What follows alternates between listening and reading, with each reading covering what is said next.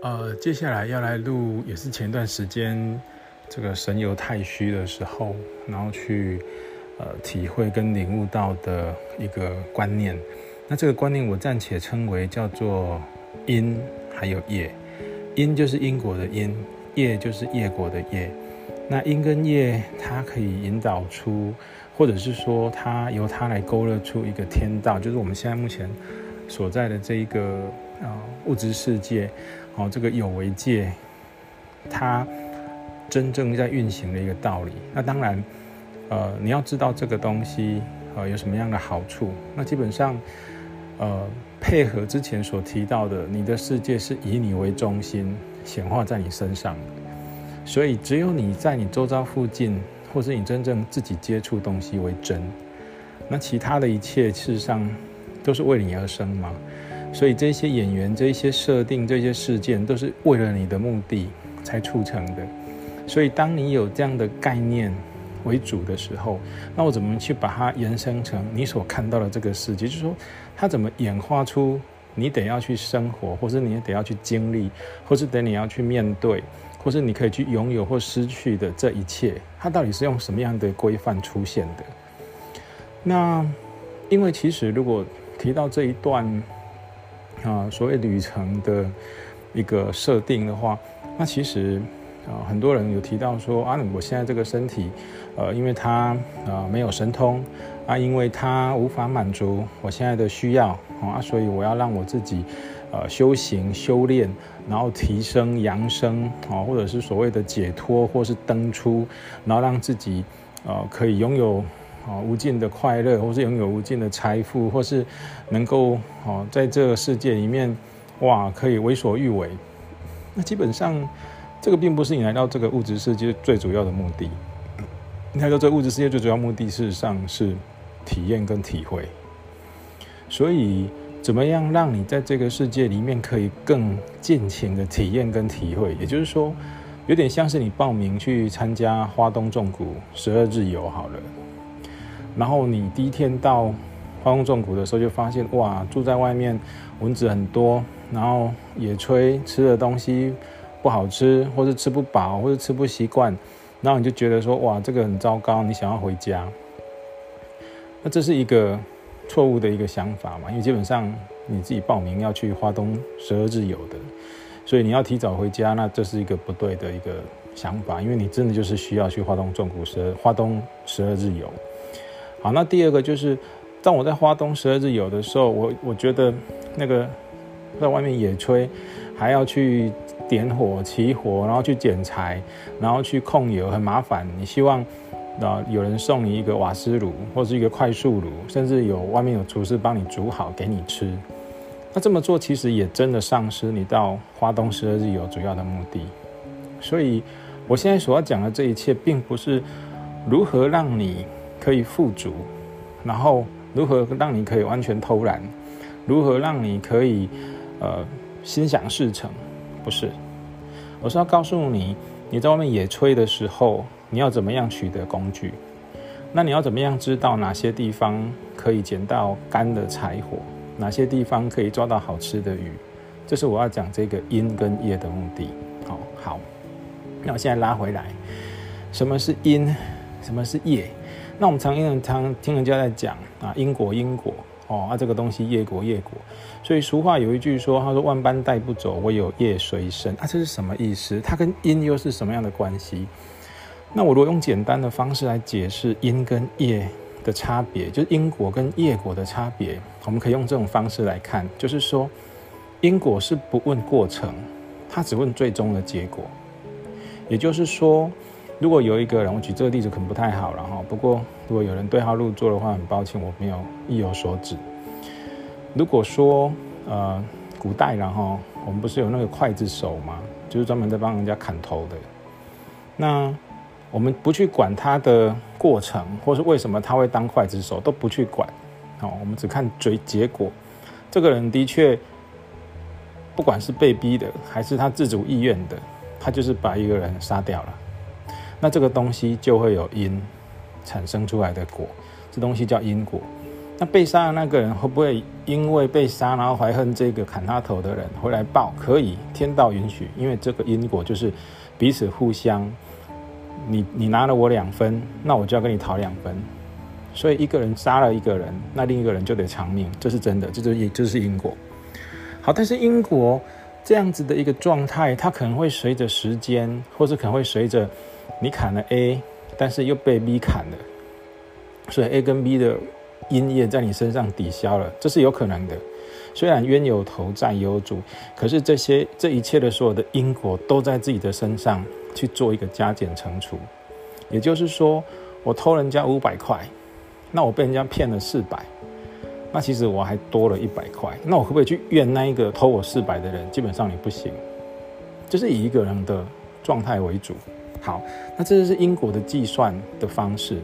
所以一个人如果一直常常在做一些好事，然后呢，他可能也常常会有人来对他呃欺凌啊，然后霸占啊、窃取啊，或者是抢夺啊这些东西，那我们就觉得说啊，这个人很可怜啊，或者是这一个人就是哦那个很委屈啊，请不要这样想，因为在因果的状态来讲，他给出去的，别人就一定要还他，而这别人还谁来还？有时候是老天还。好，这东西怎么算？我们后续可以来提一下。好，所以说，当一个人受欺负，诶，然后他忍气吞声，你千万不要觉得他懦弱，no，这是最啊勇敢的行为，因为他正在累积自己在因果上面的一个状态。那同理可证，如果这一个人很强势，老是一定要把东西占到身上。当然，你在物质界看到他好像站在身上，可是他在因果的这一段。他并没有占到任何东西，因为他强抢别人的，他并不是他的。那这部分的话，什么叫做强抢？什么叫做原本是他的？这个后续的计算我也会等一下再提。好，那这就是因果哦，第一件事情。第二个业，什么叫业？业跟业果跟因果的计算方式有点像，可是他们的过程不太一样。因为因果是不问中间的过程，他只问最终结果。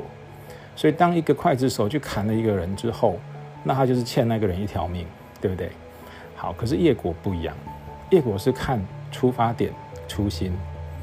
所以当一个人他是刽子手，那因为他是为了谋生，而且国家政府啊，就是有付钱给他，然后请他做这件事情，所以他拿到那个钱，那个业可以转到那个钱身上。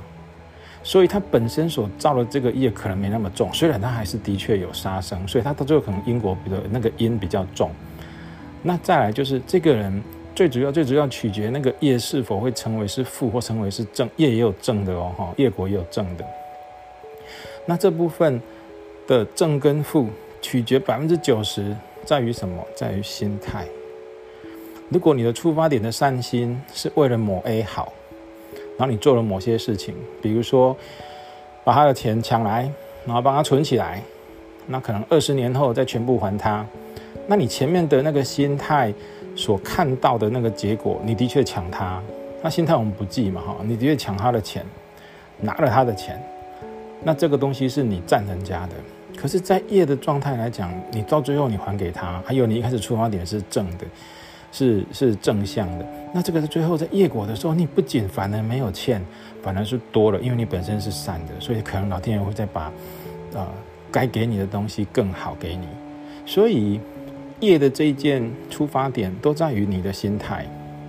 所以如果一个人那看起来都没有做什么坏事，啊，怎么奇怪？他怎么老是遇到一些不太 OK 的事情，或者是说，哎，他子孙可能变得不孝啦，或者是家庭就是不和不和乐啊，或者是说，哎，父母可能都一直有病缠身啊，为什么会这样？或者他自己本身的身体状态不好啦，或者是老是很有钱，可是老是很没有。呃，专心精神状态很没有很好，没办法专注，这都是什么原因？这可能都是因为业的关系，因为他自己本身的心态可能随时都是用往负面方向想，可能随时他都想要去算计人，啊，不见得有做，可是他有想，或是今天被欺负，然后也许表面上都没有任何反应，可是回家哇，好生气，然后一直那个做一个纸人，然后扎着纸人，然后针一直刺，他希望他哦不得好死什么的。那这样子的心态，事实上可能会比他实际上去做的那一个带动的那个循环的效果还来得更大。所以有人就这个也是之前有一个道德道德学的人有在这比较，就说你有一个恶念跟有一个恶行，哪个比较严重？恶念比恶行严重。所以在天道的计算，你们在现在这个有为界的计算里面，真正左右你的行为，最终的准则在于你的出发点，在你的心态。所以这个就带来了两个很重要的结论：第一个叫与人为善，第二个叫忍气吞声。冷气吞声听起来好像与人为善，当然大家都可能听了之后会觉得，哎，不错啊，每个几乎每个宗教啊，善的、好的啊、美的啊。都在鼓吹这件事情哦，这可能比较可以理解。我待会会再讲为什么。可是我刚刚讲的那一个忍气吞声，听起来好像不太对劲啊。人不是教我们要刚强一点吗？要要能够据理力争吗？不是要为自己的哈幸福啊，或者为自己的呃理由啊，然后去辩驳、去辩证啊？我怎么可以忍气吞声？万一别人是错的，我是对的，那我为什么要忍气吞声？好，各位有没有听过一个？外面的学说叫臣服，好，臣服是好听的话，它真正的白话文就叫忍气吞声，就是你去接受这一切。那为什么要接受这一切？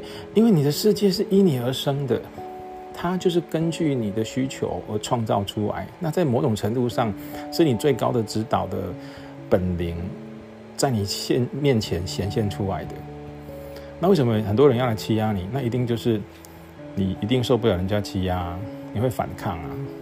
那为什么要要加加重那样的情节，就让你知道什么叫做不要反抗啊？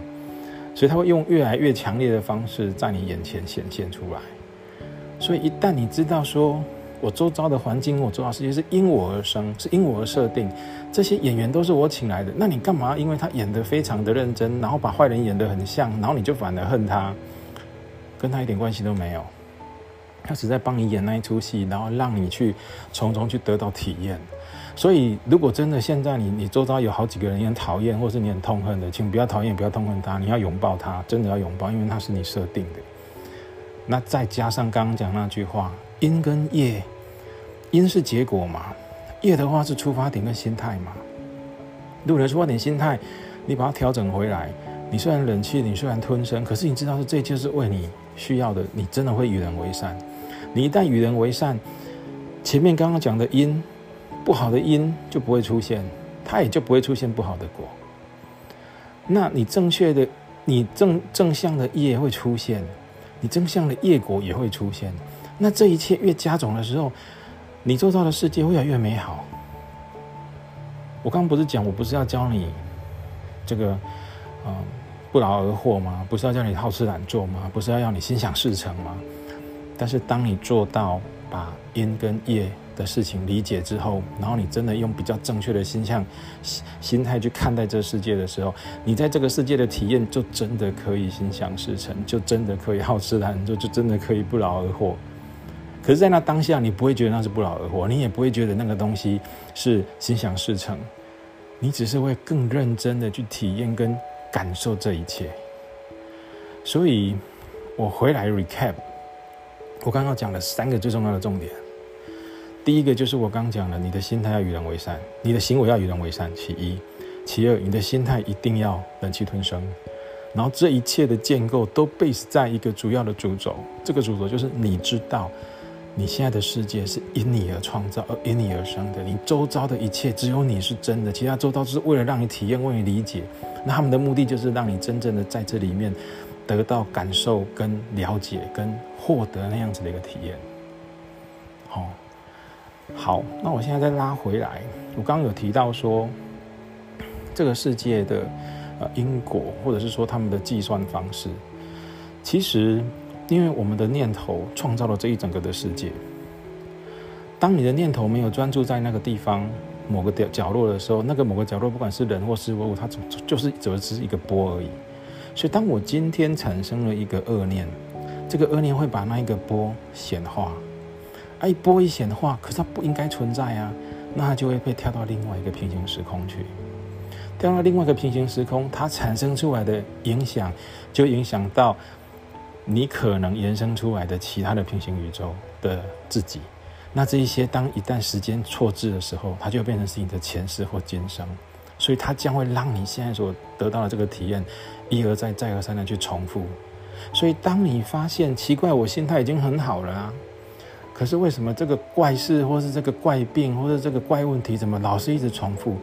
那只能讲说，现在的你并没有完完全全的去从中得到这个体验，你在某一种念头或者某一种信信念上。还是把这样子的一个状态，不自觉的在行为中出现，所以你更要去强化自己所谓的与人为善。你真的要站在别人的角度想，因为别人其实也是你啊。然后再加上一个所谓的臣服，或者我刚讲的那几个比较你可能听起来不会觉得很 happy 的字眼，叫做忍气吞声，请务必更认真的去做这件事。你在高速公路开车，那你三个交流道，那你好不容易挤到前面。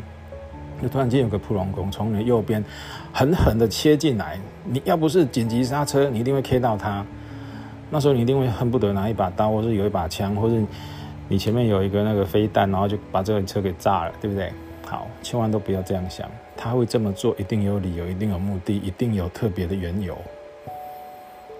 只要你这样想，觉得说对他一定有更紧急的事情，说不定他的老母亲好遇到什么问题，所以他要往前冲，你给他一个理由。你也给自己一个很好的理由，因为中间只要一拉大，你的平行时空就会完全专注在这当下。因为这些事情当一旦都没有影响你的时候，你的世界会非常的清明。